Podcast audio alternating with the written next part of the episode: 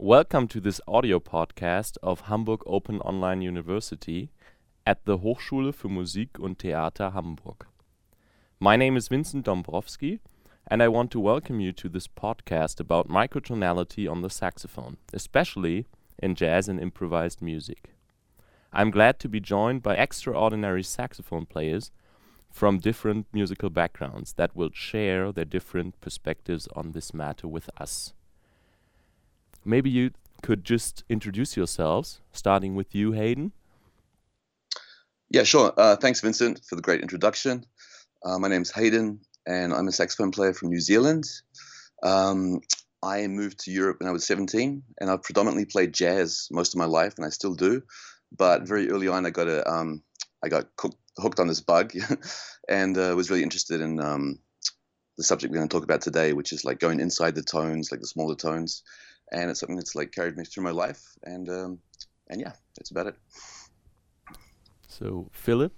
So yeah, my name is Phillip Gerschlauer. I'm a saxophone player living in Berlin right now, and um, doing microtonal music for over 10 years right now. And uh,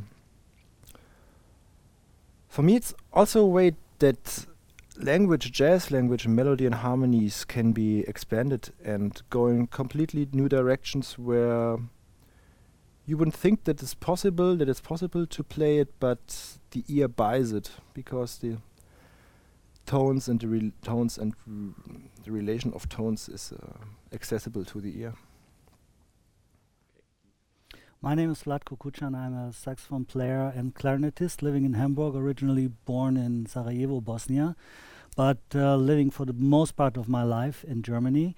And um, I have a background. I started out listening and playing jazz, but very soon in my my early 20s, I got uh, um, connected to what was called improvised music, or still called European improvised music. So these are the two backgrounds that I keep uh, um, maintaining, developing, and um, integrating which is other, which is another uh, interesting story, um, but uh, not the topic of today. And uh, I've been uh, for the past five years teaching improvisation at the Hochschule für Musik in Hamburg, and I'm the head of the new newly founded Studio for Polystylistic Improvisation and Interdisciplinary Crossover, which we prefer to call Speak. and it's great to be here with you guys. Oh, cool. Hello, I'm Asya Fatayeva.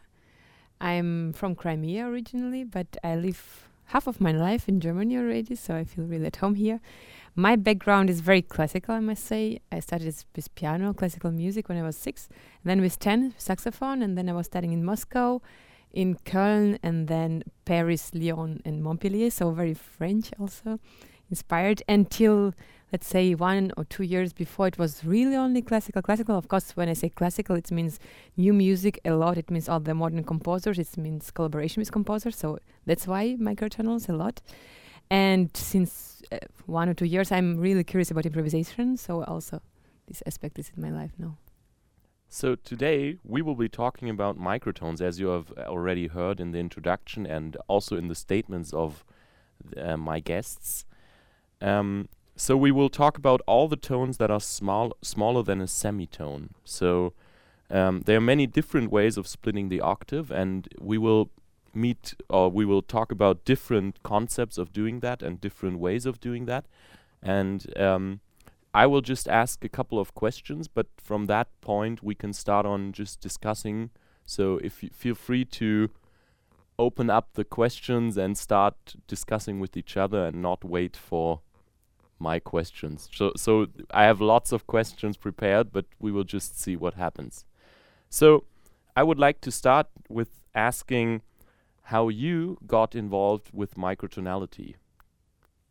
Um, so I can start. I mean, first encounter I had was I think it must have been in 2003 or 2004. You know these features that you see on the radio um, on HR2 like in the middle of the night, and there was a feature of um, Ernstalbrecht Stiebler, who talked about the relation of the Infinite Steps by Escher and its musical equivalent. So he was talking about uh, about Tenney and about um, um, music that was based on overtones. And I recall that I was struck I was was insane, insane, um, insane moment uh, when I when I listened to this feature. I, I called them later, wanted to get the music, but they couldn't give me the music because it was, um, I don't know, um, they didn't have the rights to to give it away. But that was just the first encounter when I realized, wow, there is more than just like 12 notes in music, and this can create an amazing and beautiful sound. But I didn't have the tools. I was too young. But it was just like one little seed that was there from this moment, and I think in a way it was waiting to to to to to, come out. Um, then I went to study classical saxophone as a as a youth student, um, and had some encounters with microtonality there, but it was not too precise. Um, defined language on microtonality. It was um, quarter tones, but it didn't matter if they are right in the center of two harm of two of two half notes. But um, yeah, I learned some fingerings back then. It was a cool way to to to play and a new uh, experience. And then when I started jazz, um, it was actually through through Hayden's work with Root 70, um, the Fahrvergnügen. When I uh, listened to the, I don't know which which song it was, but the, the erste Nummer of the Fahrvergnügen. Um, it was just like, wow, I also want to do stuff like that, you know. So I went home and tried to find uh, quarter tone fingerings and just try to compose and to play it without any goal, but just learning by doing, and that's has been the start. Yeah, I'm done. Hayden, maybe you could just. Yeah, uh, yeah. Um, I remember quite clearly when I was about um, oof, 18 and 19, uh, studying in Cologne. My teacher back then, uh, Frank Gratkowski, he told me one day at lessons, uh, you know, there's one tone between like B flat and B. And I said, what do you mean a tone? Like, and he showed me this one little this finger on the side, and it like all that really set something on fire. Like I thought, oh, man, I just wanted to know like what else is there. That was kind of my first maybe one to one experience with you know a, a way to understand these tones between the tones. Now when I look back at my life, I remember listening to quite a lot of blues music when I was young, and of course, as we might come to later, there are so many other kinds of music around that use you know these smaller tones in different ways.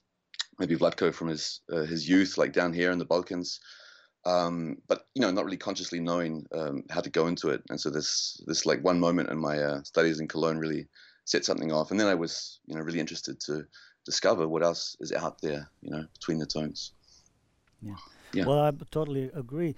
Um, in my case, I would I would say I didn't really realize that I was into microtonal music since uh, this uh, name appeared and, and I got uh, got the information and got uh, uh, I started working with one with some people and had to play a composition which was written and with microtonal pitches.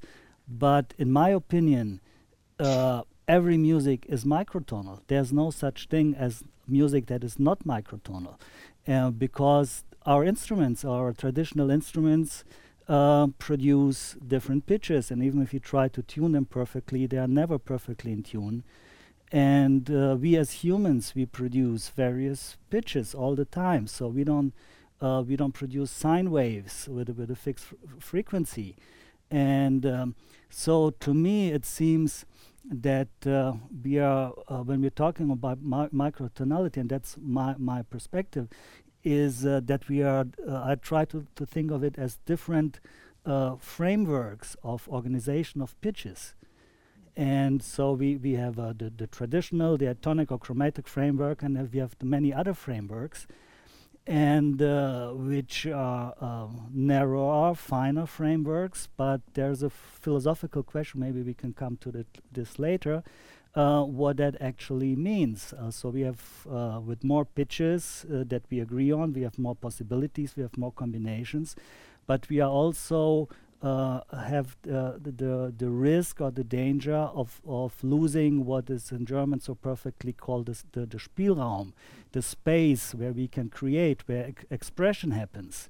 So if you're narrow narrowing that down, um, so we lose something, we win, uh, we win something. So I, I, found this to be a very, very interesting for for my work, very interesting topic basically what are pitches and also we know that people uh, even uh, we everyone hears differently You know, even if you try to play in a traditional way, Western way, in tune, some people like to like to hear things flat or a little bit sharp, or certain intervals are different. And I think that's um, that's something. So the human factor, to to put it simply, it's something that is, also of, of very interest, uh, interesting for me, theoretically and practically. So it's about emotion, right? Absolutely. Yeah. I think in Wien classic sometimes we it was used the quarter tones, the, the semi uh, semitones, but I mean f- to improve the intonation basically because usually when we start with saxophone it's pretty out of tune and some notes are usually always too high and so on.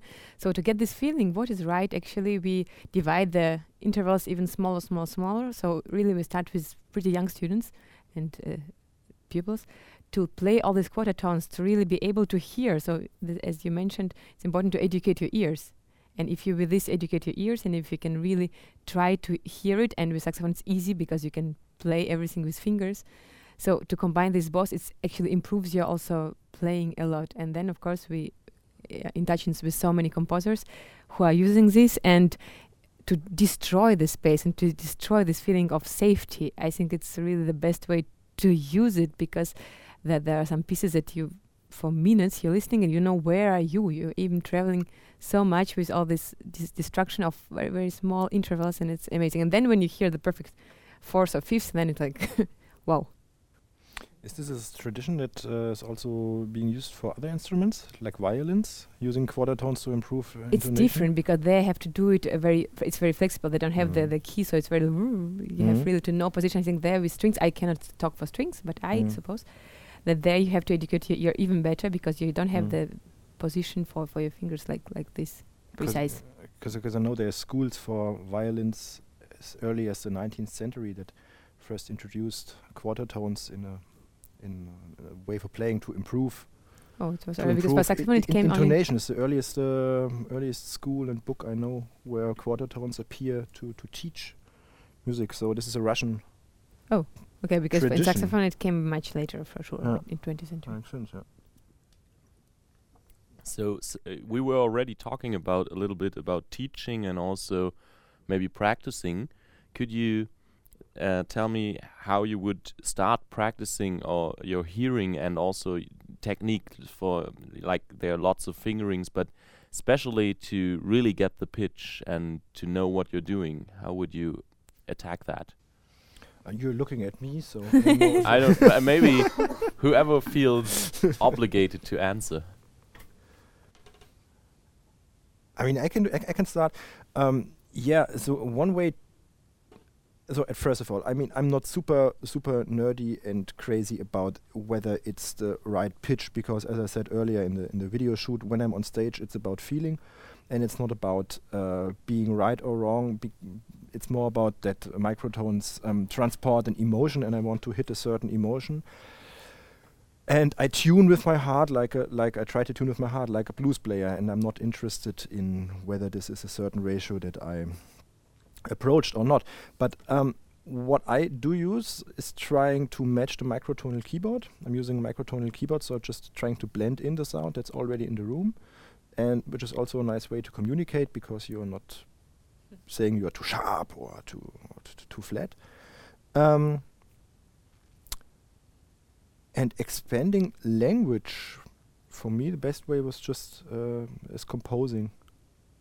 Just composing composing songs because when you compose songs with quarter tones or uh, i don't know any any tone system then you have an emotional connection to it. And i like this idea that um, lots of things i play base on a composition because then i'm emotionally attached and they appear in different contexts like it's almost when you listen to to Ornette Coleman, like everything he plays is like a is like a, a song, or could be a child song, or could be a quote from there, could be a quote from that, and but it's all, it's all, uh, it was all a melody once. Uh, that's where it came from. So.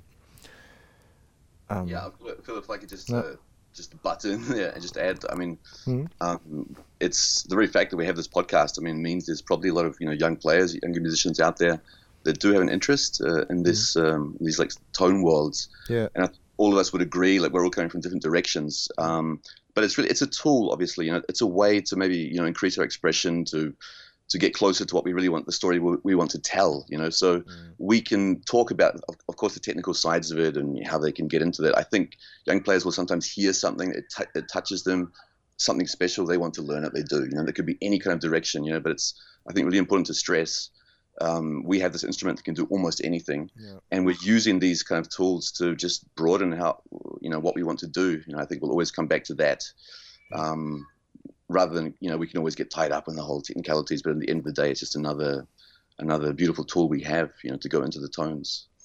Um, it's also just one side of the coin right? It's also only pitch and sound but didn't talk about time and groove and the timbre and the interrelation between interrelation, pitch, yeah. pitch and, and timbre, which is uh, which is quite interesting, how those two uh, relate.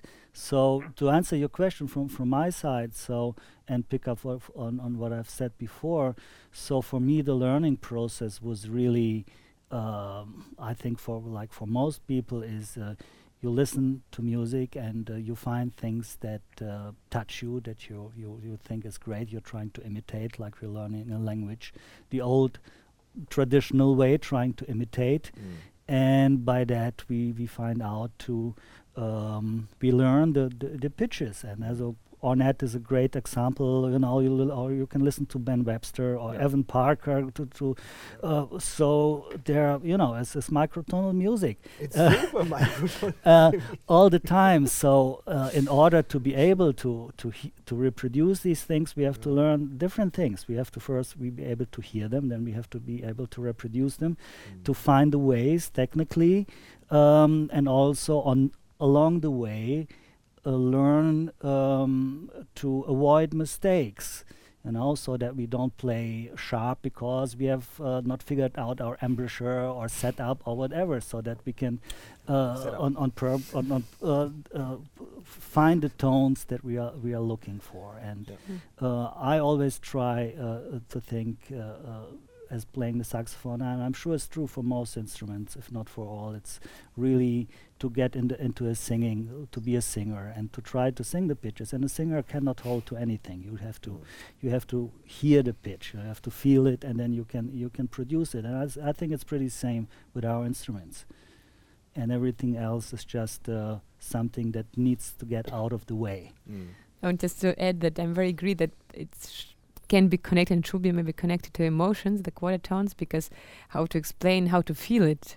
Of course, as, as you're really very right, it's one thing, but if you really feel it and if you use it to Im increase the feeling or increase this, this something, the tension, or maybe not, this is really the best way to integrate it, and that's really would be my advice. Yeah, and I agree to what what you have. Uh, said Hayden, it's it's like another uh, set of tools, another palette of, of colors, if you will. You know, and it it can be compared if you if you're in traditional jazz and, and, and you start learning and you're learning your scales and you are in major scale harmony and in the diatonic world and then you discover uh, the chromatic world and uh, and suddenly you have like the pastel colors and it completely changes. Uh, and the microtonality is another uh, completely other uh, set of, of, of colors uh, that, that, are available hmm. for us. And yeah, you, you uh, mentioned the, um, this, this, this incredible connection between the intonation and the tone color, the timbre, which is something that uh, continues to fascinate and amaze me. And you know the feeling that you know players have when it really locks in, when a certain thing really connects with the intonation, just how the tone itself is somehow transformed and yeah. um, that's yeah. something that can be of you know incredible value. This kind of work, I think, no matter what kind of music you, you end up playing, um, it's something that's very hard to put into words, but we all know the feeling, you know, mm. when, it, when, it's really uh, in that in that perfect relationship, you know, whatever that is for the individual person. But yeah, yeah. Were there some teachers or other like other artists you listened to who inspired you to work on microtonality, or was it just like an inner urge? I'm pretty sure all of us would have encountered people that uh, you know inspire you with some special urge or something. But at the end of the day, I think it it sets something alight inside you, and then you follow it through. You know, it could be anything. I think it's why it's so important that young children have like somehow sound experiences, like really just beyond music, like something that really, you know, gets them heading towards music in a good way. And so I probably I imagine for all of us, we've had you know teachers along the way, but I guess it's mainly been something inside ourselves that's you know driven us to uh, go a bit further into this um, into the sound. And I also have to say, it's what I also mentioned something very beautiful that goes throughout life. I find these uh, experiences even deeper now in the middle of my life, and uh, which is a great thing about the saxophone. What we do, it can just keep on. You know, I have the feeling. it sounds a bit funny that you can keep on going deeper inside the tones themselves. You know, discovering mm. all kinds of new um, things within them. You know, and that might sound a bit stupid to someone from the outside, but it's it's a it's a great thing that accompanies us in our lives um, as saxophonists. Yeah, it's nice. interesting that you said uh, teachers, because I found the most revealing and uh, thing for me that there was no teacher. Mm-hmm. You know, whenever uh, saxophone, when I when I started studying ja- uh, jazz saxophone, these microtones and the things I could do, they were my private thing, the field I could work on, where there were new things to discover and to explore, where nobody would tell me um, hey, let's let's use quarter tones because then you have more more melodies. I don't think I would have become what I, what uh, what I uh, what what I would do what I do right now if this would have been inside a school system. Mm. Because everything you find out for yourself has this kind of magic that we all know, you know what I'm talking about, and this gets lost if you read a book or if someone tells tells it teaches you teaches you that and uh, yeah.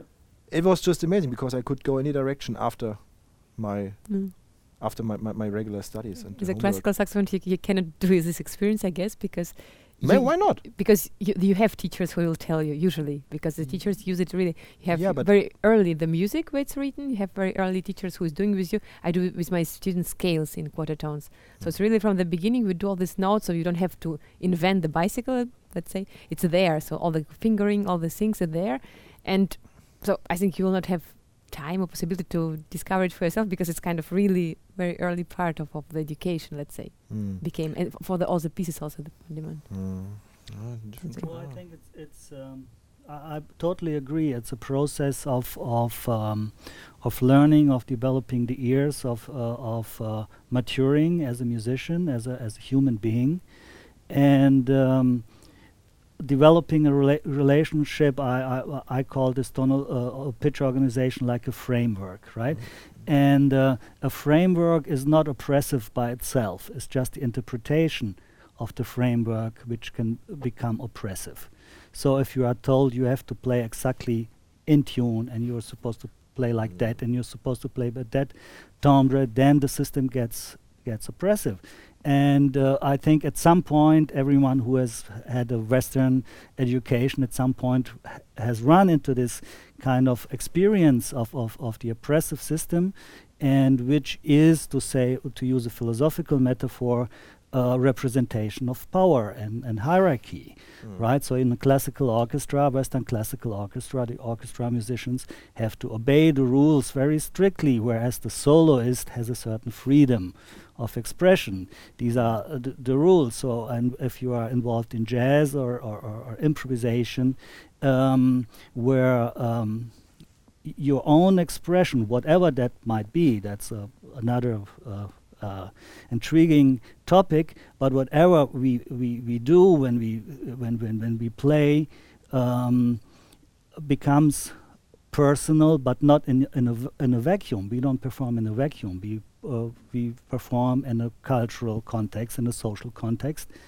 and we deal with different uh, relations of of power and uh, hierarchies and um, exploring and, and, and, and, and finding the courage to explore the intermediate space, uh, which at times you you get into uncertain into no man's land or no woman's land where where you know you're prone to make mistakes. You're prone mm. to, to to play wrong not quote wrong notes uh, notes that don't so sound right. And but somehow i think uh, you are driven by your instinct and you have to and you think well there's something. I, I can make this this this this sound, I can make this timbre, I can make this line into a melody that sounds right. And I find this very an ongoing process and um, very very much. Uh, although I wouldn't call myself uh, an expert on microtonality in a way that I say, well, that's that's what I do. It's as I said, a part of, of, of my repertoire, but very it's become more and more important to try to find solutions, ways to incorporate uh, this world into um, um, my language. Mm.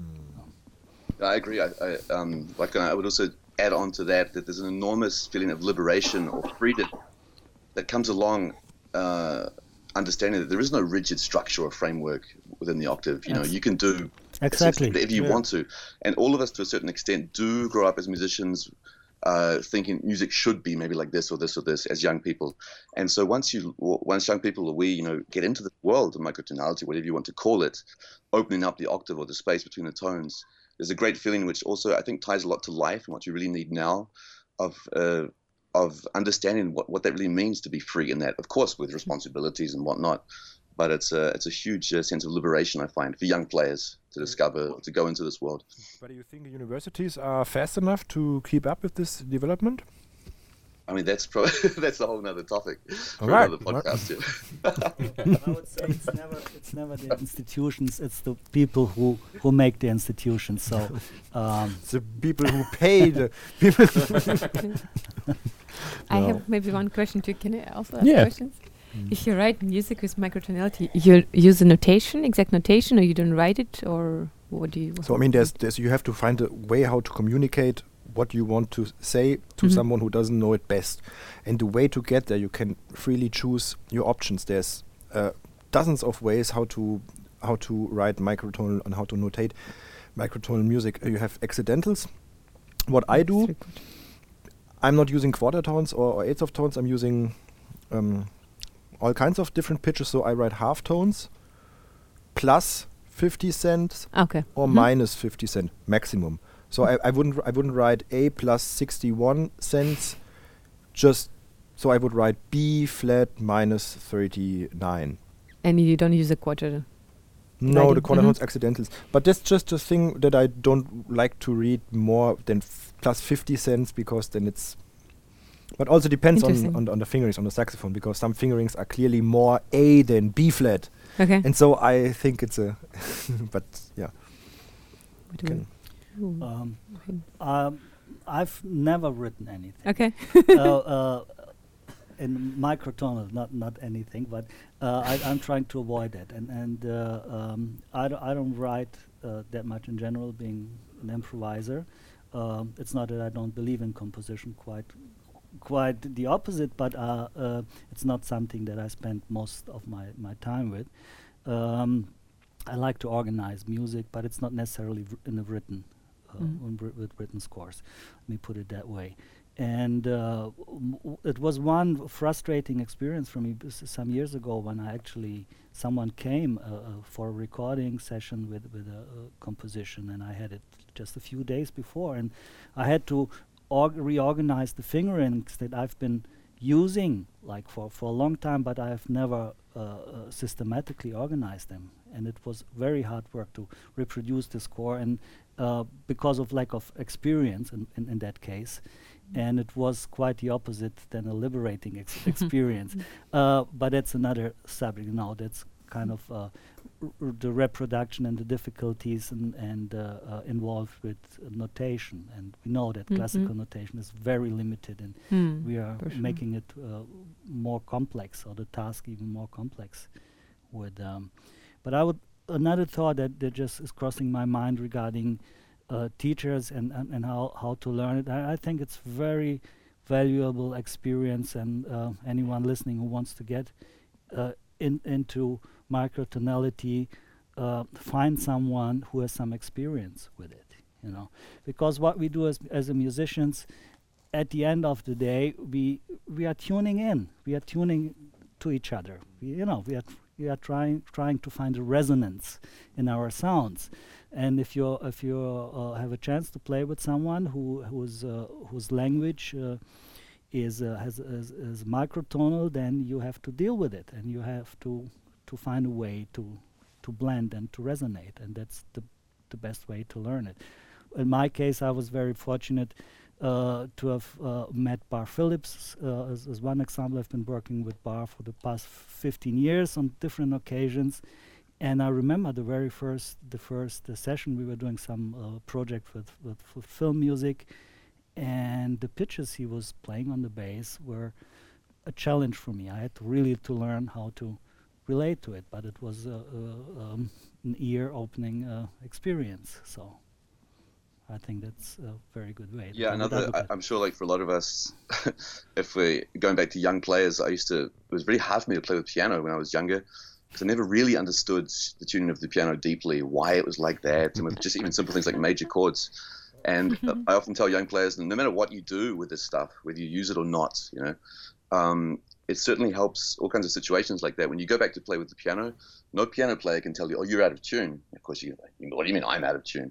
you know, and just it helps you to understand those relationships. And now it's much much easier for me to do something like that, to play with the piano, to shift and slide, to play with different situations in lower tunings, higher tunings, with all kinds of you know people. I, I, believe anyway that the saxophone is the instrument par excellence that can do anything, that can play with anyone, you know, from a whisper to a roar, any continent with anything. And adding, I think, the tuning to that just um, has been something that's uh, um, been very important for me over the years.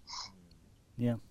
Well, uh, as an uh, aside, uh, since you mentioned the piano, we all know the experience improvising with a piano player, and if if the piano player is not experienced and, and flexible, the instrument has an enormous power, uh, tonally, and if it's in, if it's used, been used in a traditional uh, way, uh, it's always the the saxophonist in our case who sounds wrong, right? Because that's that's the way how we're trained to to relate. So we we relate the melody to the to, to the harmony, and um, so this is it, it takes tuning in from from both sides and it's uh, you know it's and it's another challenge completely different challenge for for piano players for example mm. to to live in a in in in in, in a, a, a environment microtonal environment yeah i think in the past 10 years so much new software came out so that it's much easier to program a microtonal keyboard or to have different microtonal devices than it was like 10 or 15 years ago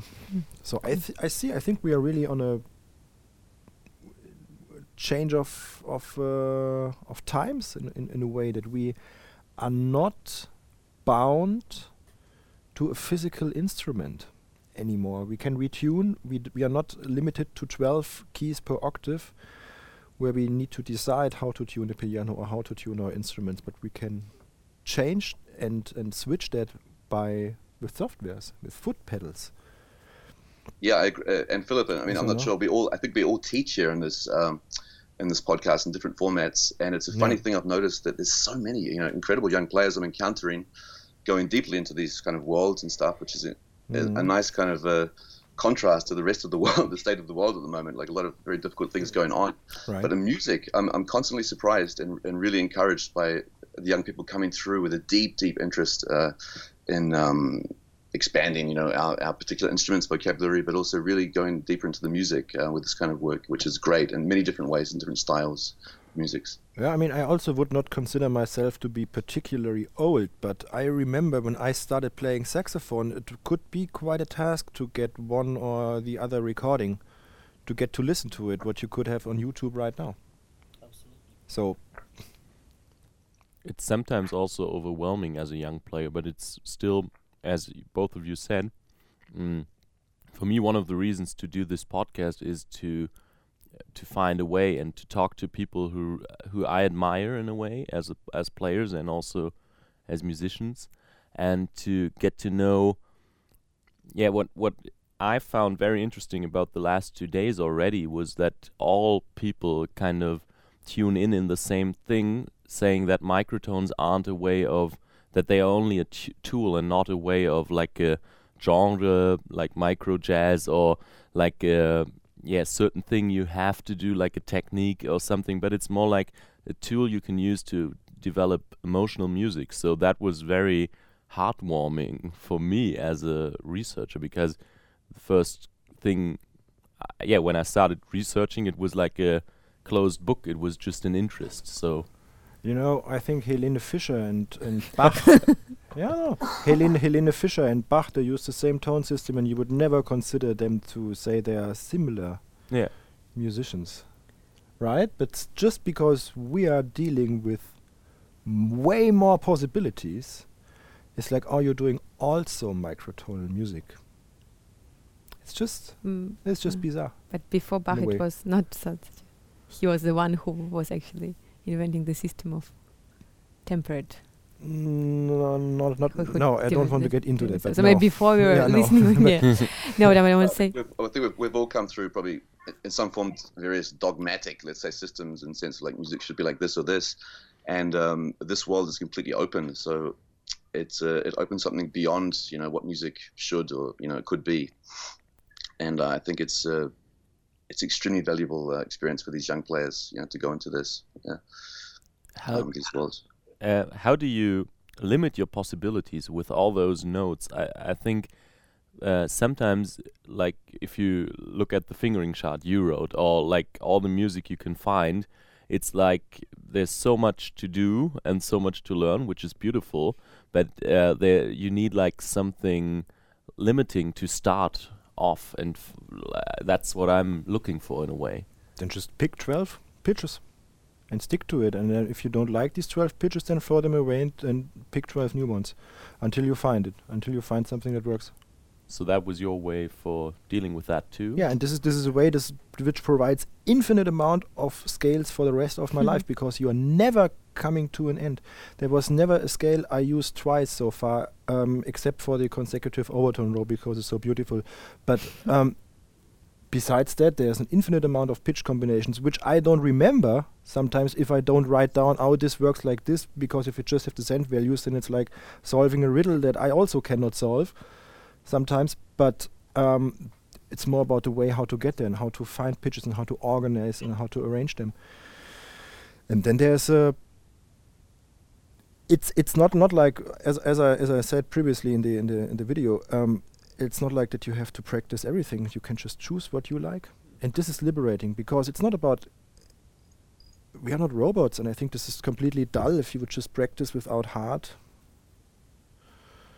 Just play what you like. Otherwise, the music is doesn't sound good. Yeah, absolutely. I, I agree. So it's, it's something. Find something on the instrument that Yep. intrigues you, that, that you like. Mm. Find a sound, and then explore it. Yeah. And um, you know, in the old jazz days, there was this uh, concept of fa- so-called false fingerings, where you could, you know, could produce the same pitch with a different fingering, Mm. and uh, uh, well, almost the same pitch Mhm. mostly, but the timbre would change, and uh, this was a very uh, uh, popular device uh, back in the 30s, you know, with the honking tenor players and so forth, and ever since. And uh, so, for me, for example, was I think the uh, when I think back, the the, the first um, range that I that, that I discovered was on the soprano, where I would kind of change the register, not go, not use the octave key, but go into the next octave with the side keys of the left hand, and uh, which give a lot of flexibility of, of, of not from only from the fingerings, but also from from from the embouchure, and you have like a, a whole new world, a space of, of, of pitches and timbres that can be modulated very easily and this f- for me was a starting point. point and from there later i was ex- i was expanding my range on, on the instrument and uh, clarinet is a different story it resonates differently but uh, i Mm. think by you know to f- be romantic falling in love with the sound and uh, Mm. exploring it Yeah.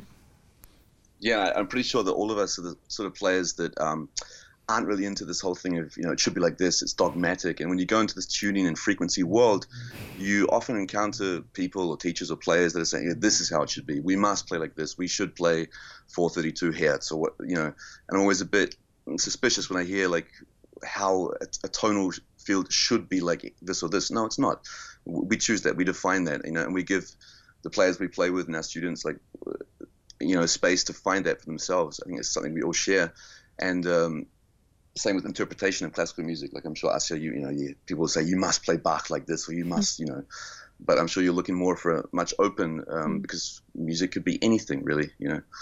Um, but I think hand in hand with this tuning work, I mean, the microtones goes a way of listening, um, which I've found intensifies the way you listen. You go into the sound of the uh, the sound of the other player, and uh, and thus you can I find blend more, and that's in my experience. Like the older I get, this is where the real music is happening, and that's uh, you know where I'm speaking out the obvious now, but this this micro this small these smaller tones seem to be a key into that um, real blend with with other players, which I think I find really rewarding part um, of the music making. By the way, does any of you guys have, have perfect pitch? Um, Fortunately, just, not. quick, I don't have it, and I always tell my student people like, it doesn't matter. Actually, it's better. Don't even forget about it. Like, it, like I reckon you're better off without it. Yeah. You know, I, I, when you play a lot, you start. You're so close to your instrument, you can sing the sounds, but I don't think you need. I think it's a bit overrated. Yeah. sometimes. I, I don't actually know what perfect pitch is because I just recently found out that there's so many th different ways of perfect pitch. I mean, I can. Uh, I'm much better in telling which note an alto saxophone plays than uh, a violin or whatever. Yeah, yeah. Or, but I figured out that lots of microtonal friends, none of them has perfect pitch. Mm -hmm. And I had like like like three weeks ago, I was teaching in, in Amsterdam um, a, a, class, and one uh, one girl had perfect pitch. And I think she had a hard time. Mm -hmm. Anyways, with saxophone in B and she, she, had, she, she, had, she had a really hard. Had it was, it's not yeah. easy sometimes if you have really like the best perfect pitch that you can tell any note in any situation that you are like really like this perfect yeah. pitch master. Well, I'm I'm I'm glad to hear that. Oh. Uh, I, I, would also say, you know, it's it's along the lines of my previous uh, uh, thesis that this is like the unknown, un uncharted territory that we are exploring. And from my experience, the the the few people with perfect pitch that I've known personally. Um, were quite conservative in, in their in, in their way of, of uh, listening and, and, and, and performing music. So um, um, I I don't know if this this is like a, a, a psychological phenomenon. Uh, it's mm -hmm. another topic pr probably completely, but I I think it's interesting uh, mm -hmm. to address that because some people would think, well, you know, it's hard, uh, it's difficult enough to her to hear and and uh, differentiate between the 12 mm-hmm. pitches and now we are talking about mm-hmm. 100 and how many okay. uh, it can, can be any pitch uh, you know over 100 so you, you really need to have you know yeah and, and, for these people it, i mean it's this is torture i mean when does that a become the a flat you know yeah. Mm-hmm. at what point you know and why, yeah. why, is that, why does that have to be an A? you know, exactly. it's, it's part of this very rigid structure, I think, of thinking, which is good to break out of. Yeah. Yeah, I think people with perfect pitch doesn't mean that you are musical. That that you are that you have musicality. How do you say that? It's kind of memory, I is, you know. Not always. If you have perfect pitch, I mean, some it's just like. Yeah. yeah. So, do you use um, microtones in improvisation because you talked about you found out that you like improvising yes, in the yes, last yes. couple of years. Or yes, sure, for sure. Yes, I use it because it became absolutely my. Yeah. Let's say the language is so natural to play it and to use it. It's really part of like it's yeah. really really part of playing.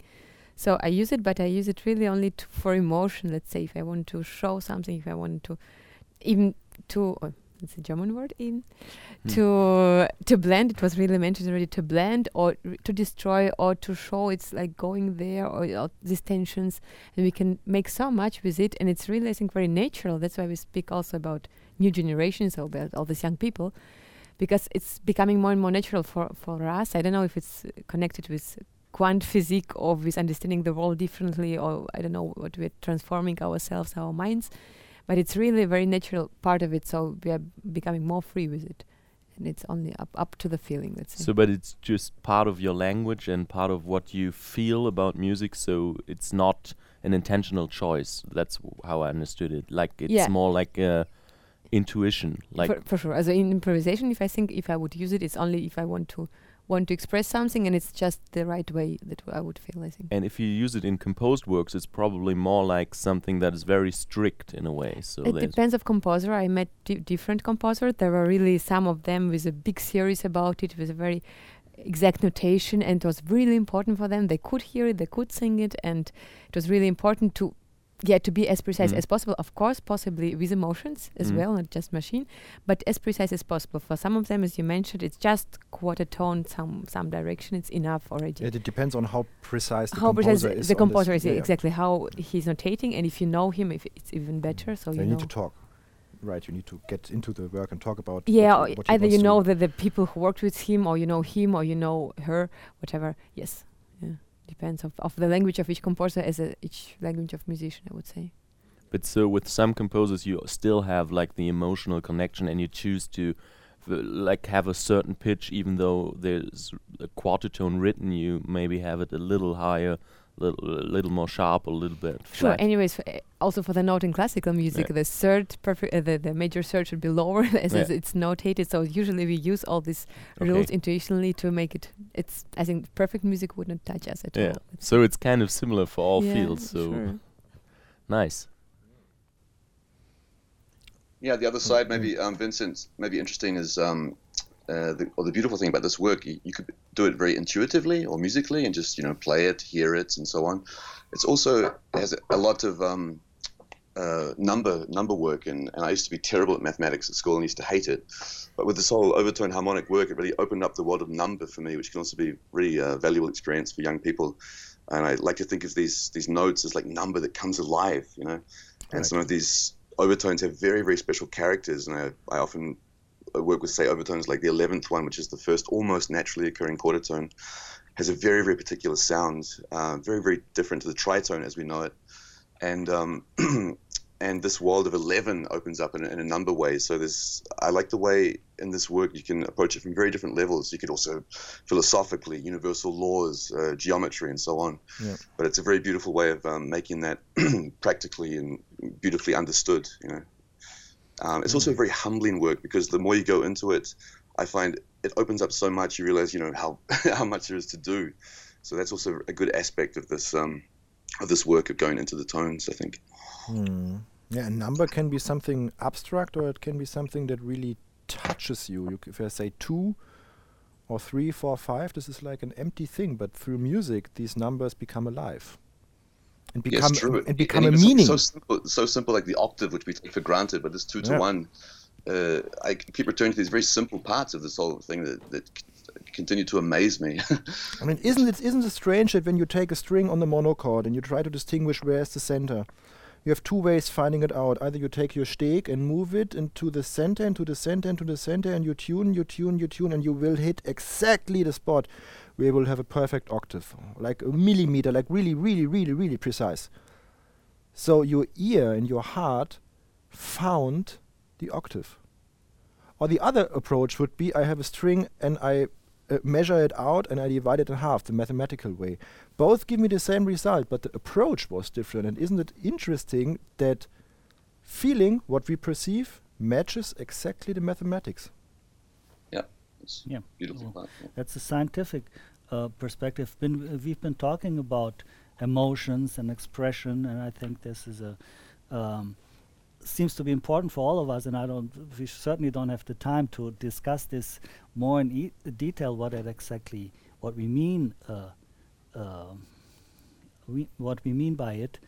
Um, but I think that uh, uh, there is or might be a certain uh, cliche or, or prejudice towards microtonal music that is it is uh, dissonant by nature, and I think uh, as as you just said, you know, so it's not eliminating uh, the, the the the traditional pure relationship of a perfect octave and, and other intervals, which quite the opposite uh, come back into life if they are contrasted with another uh, uh, density or, or another experience, listening experience. And I, I find this uh, uh, very uh, um, liberating and and and uh, uh, a, s- a surplus, like a gift from microtonal from a microtonal environment, that one can go back and play uh, major triads or simple chords, and, and suddenly they come back into life. And, and and if they're not surrounded in the, in Mm. this context, there, w- there would be you know cliche and vulgar and dull. So uh, that's uh, another aspect that I personally find uh, Yep. interesting. You can reinvent the basic things of about music. I mean, writing a triad. I remember when I was in jazz studies, you don't write triads because that's boring, that's old, and it's just not hip at the moment. But I mean, it's, it's just stupid in a way, but yeah, microtonality opens this up. Yeah. And I, I don't know about you, Phillip, or the other other guys, but I remember very clearly a moment when I was quite young. I don't know, maybe six or five, and the first time I was at a piano and I played just that C, E, G, you know, that triad, and I I'll never forget. Just yeah, but there's something. I just didn't know what it was. Something. I want to become a quite right. no. but I had no idea. But I that's a little just one of those childhood memories that stayed with me. And find slowly, bit by bit, finding out about that is, is a fascinating journey that also tells you a lot about uh, us humans and how we've developed. And I also find it fascinating how in this part of the world, like in, in Western Europe, how we've tended to, you know, we've tempered the octave. We we somehow wanted to change keys and modulate, and this Mhm. became the music that's mainly heard now.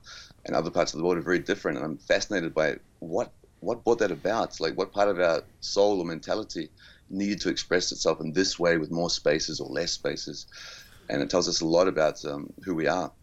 I think in a very direct way. So, do you think microtonality found you, or you found microtonality? I'm serious. I don't know. It's it seems the same thing for me, Phillip. I mean, Yeah. it's uh, I couldn't separate that. Halb zog sie ihn, halb sank er hin und ward nicht mehr gesehen. So do you, do you think that in a couple of years maybe there will be a new system of harmony maybe? Because we talked a lot lot about melody and um, interpreting each note. Will there be a different way of approaching harmony I don't think so. Because harmony, it's already there. It's already written somewhere in the book. Someone just needs to to open it up and, and learn from it. But I don't think that there's anything new to be invented. It's all already. If you if you read and if you read Vogel, if you read uh, if you read Kayser, it's it's al- also if you go back to to Schönberg, who made in the Harmonie uh, Harmonielehre uh, spent one one chapter about on microtonality, or Partch. It's I think it's it's already it's already there. But I think that mainstream harmonic uh, lessons in schools. Or somewhere else should more emphasize about why a major scale is a major scale and how how and how why do we have this uh, seven seven seven seven white and, and five five black keys? Why is that? I think they should more emphasize that so that you get a deeper understanding of of, of the reason why things are um, how, how they are. You know, every, every harmony book basically starts with one or two pages of the, about the overtone series and blah blah blah blah blah blah blah blah blah, and then therefore we start with the C major key and C major key. You have these and these triads, and then we then you start. And I think microtonality, what we deal, is just like an expansion of the first two or three pages of a of a harmony book in like a thousand pages because there's so much more to explore, which is still not taught in universities too much. I mean, I remember Partch uh, felt betrayed when he found out after his after he after he studied that there's more than 12 notes per octave and nobody told him and he burned everything he wrote because he was so upset. Um, and I understand that totally because because yeah, it's it's a limitation in a way. And I think this goes hand in hand because the both theories about 12 tone harmony and microtonal harmony they are basing on the same principles on the on the on the on the, on the fact that a number 3 ratio resolves into a number 2 ratio that high numbers resolve into smaller numbers that there's a certain hierarchy that the dominant tonic relation is there for a reason because it corresponds with the physiological uh, with the the way our ear works and our hearing system works. And to support that into mainstream harmony um, um, uh, harmonic lessons would be would be just amazing because people understand students would Yeah, understand like Yeah. w- with respect to our universities, there's obviously uh, you know a lot of uh, Luft nach oben. Like yeah, you can Yeah. uh, in many respects we could we could improve this tonal learning. At the same time, I would say it's quite a short span of time we're talking about uh, when we think of all that happened in the last hundred years in our music history. right And there's there are some encouraging signs I find in a relatively short space of time. Obviously, compared to human history or musical history, a lot has happened. So um, there are many good signs. You know, people everywhere doing great, great work with all kinds of harmonic ideas and, and whatnot. So um, I would just yeah, I would just add in there's there are you know there's some reason to be optimistic when it comes to um, you know the future of our music and, and our instrument and that you know the saxophone. Totally. I mean, if you listen to pop music today, there's full of microtones everywhere, like uh, like like rock and roll and, and rap. It's all micro. It doesn't fit into the 12 tone system, and this all would have been considered 50 years ago only as noise. Right? Uh, when when the Beatles came, when when the first first first when when the Beatles came on the scene, or I don't know Presley, that was. Uh, people were disgusted by like the old traditional people right the older and today mainstream the mainstream ear and the way we listen to mainstream music just has opened up to so much different kinds of colors so i'm sometimes i'm really it's uh, strange that we are talking about these tiny microtonal adjustments that we want to do that, the third sounds a little bit more more purer whereas if you turn on the radio there's so much distorted well, I noise. would also s- uh, I would think that uh, Hendrix our hör mal an. our globalized culture, not only on our musical culture, is has been globalized, is continuing to be globalized and diversified and enriched by different influences. Um, so it's it's not a question, I think, anymore of of one uh, prevailing or, or one way that will dominate.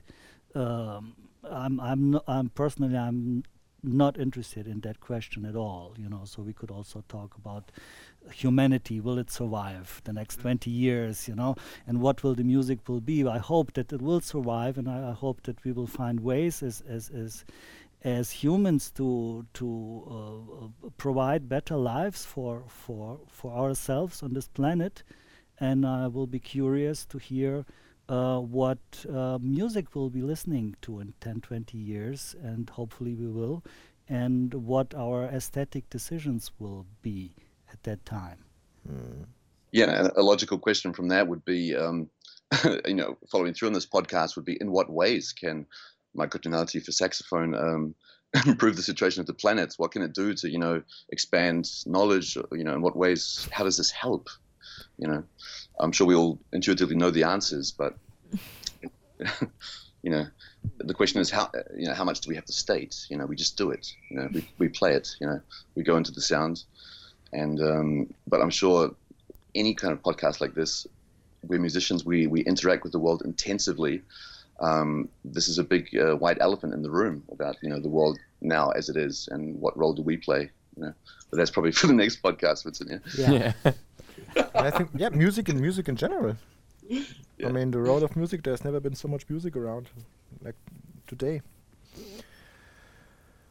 And ah. in so many different shades too. I think that's a be- really beautiful thing that there's not just there was never just one tree, but the, in common sense you have those pictures hanging in every music school with one tree and like roots, and then it's like baroque and classical period and all that going on, and then it divides up and there's like also jazz, free jazz, and it kind of. d- But it, I think it's nice that it's like so many things at the same time right now. So you have like classical music, you have like new music, and all that stuff together. But also, yeah, I absolutely agree. What I feel sometimes visiting jazz concerts with uh, new music, let's say in jazz and new music in classical, it meets completely. Or sometimes the jazz new music is more new, sounds even more, uh, let's say, uh, for pub- public sometimes uh, hard to digest than some uh, modern music and classical. So let's this is separation. I hope it will disappear, and I'm I'm sure we meet each other there in this level. It's really mixing so much and it's becoming same, and this separation is really not. Yeah, I think it's nice because it's also starting at the school. So like with your project, for instance, there's like classical players, uh, or p- players players from a classical background, players to, from to speak, yeah, infamous speak. Uh, yeah.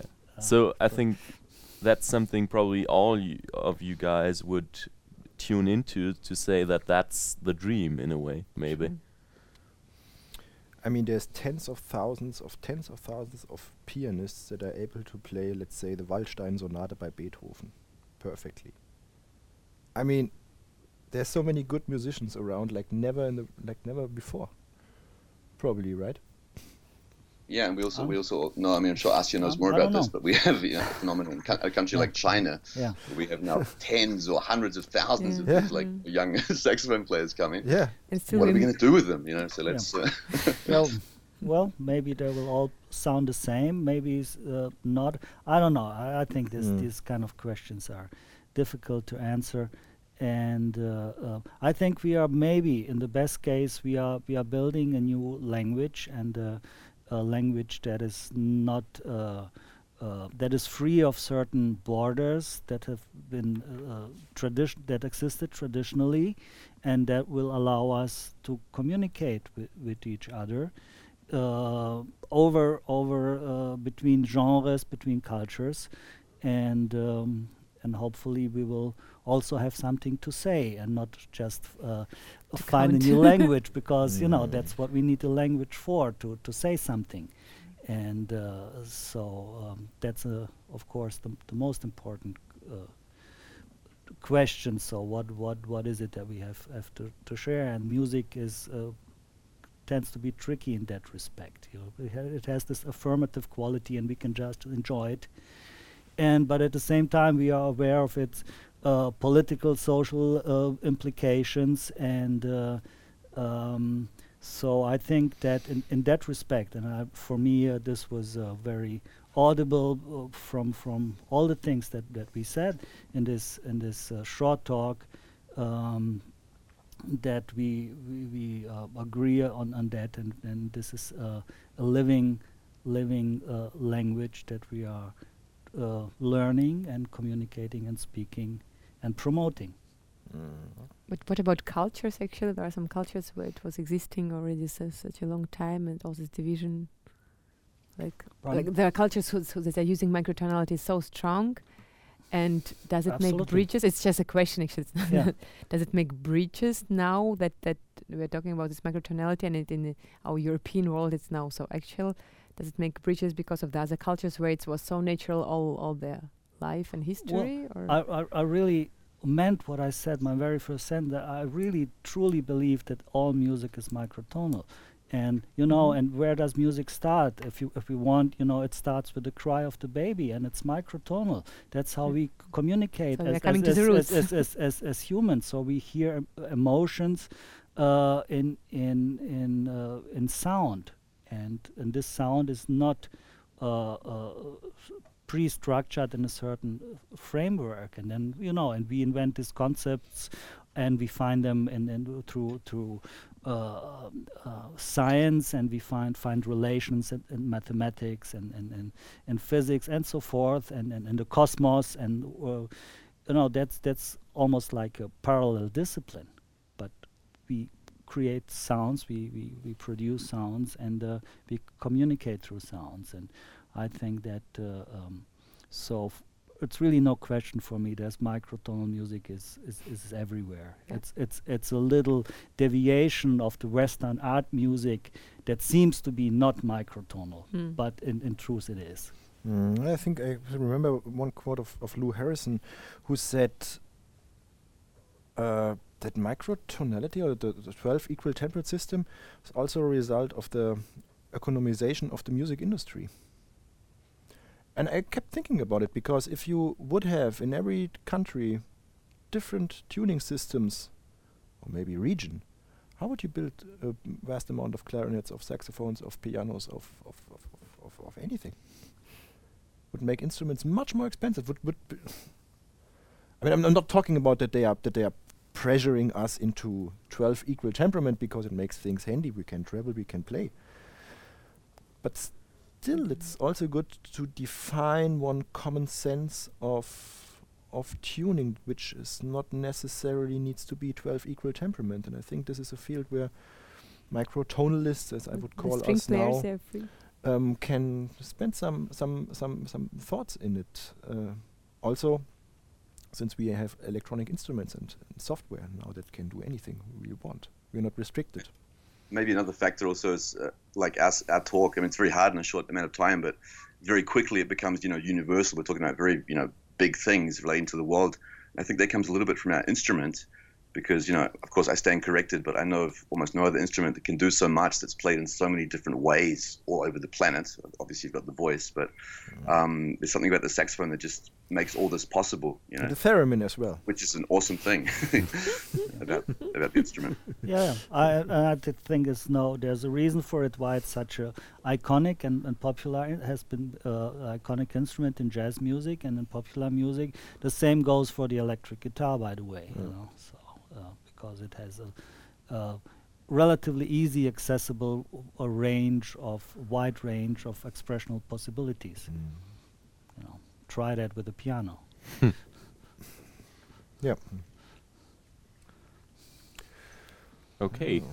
thank you all very much. If you have any final statement to make for microtonality in music generally or in jazz, I'm glad to hear that because you kind of answered all the questions I had, even though I didn't have to answer them, uh, ask them. So, uh, if you have any last statement, I'm glad to hear that. I'm sure we all prepared a written last statement. My lawyer will provide it. Okay. Buy my record. is good. No, but uh, seriously, I'm I'm very very happy. Thanks for for in, having us, and uh, good thanks to everyone in the round for Yeah. sharing this experience. It was a great pleasure, and I mean it. And um, uh, we should do this more often. yeah, I'm already thinking of applying for more money and to repeat that in a couple of years and see what has happened since then, and so we can fun. see what's up then. Half of us abandoned microtonality because we, we were miscalculating. The math didn't work out and was all a On the mistake.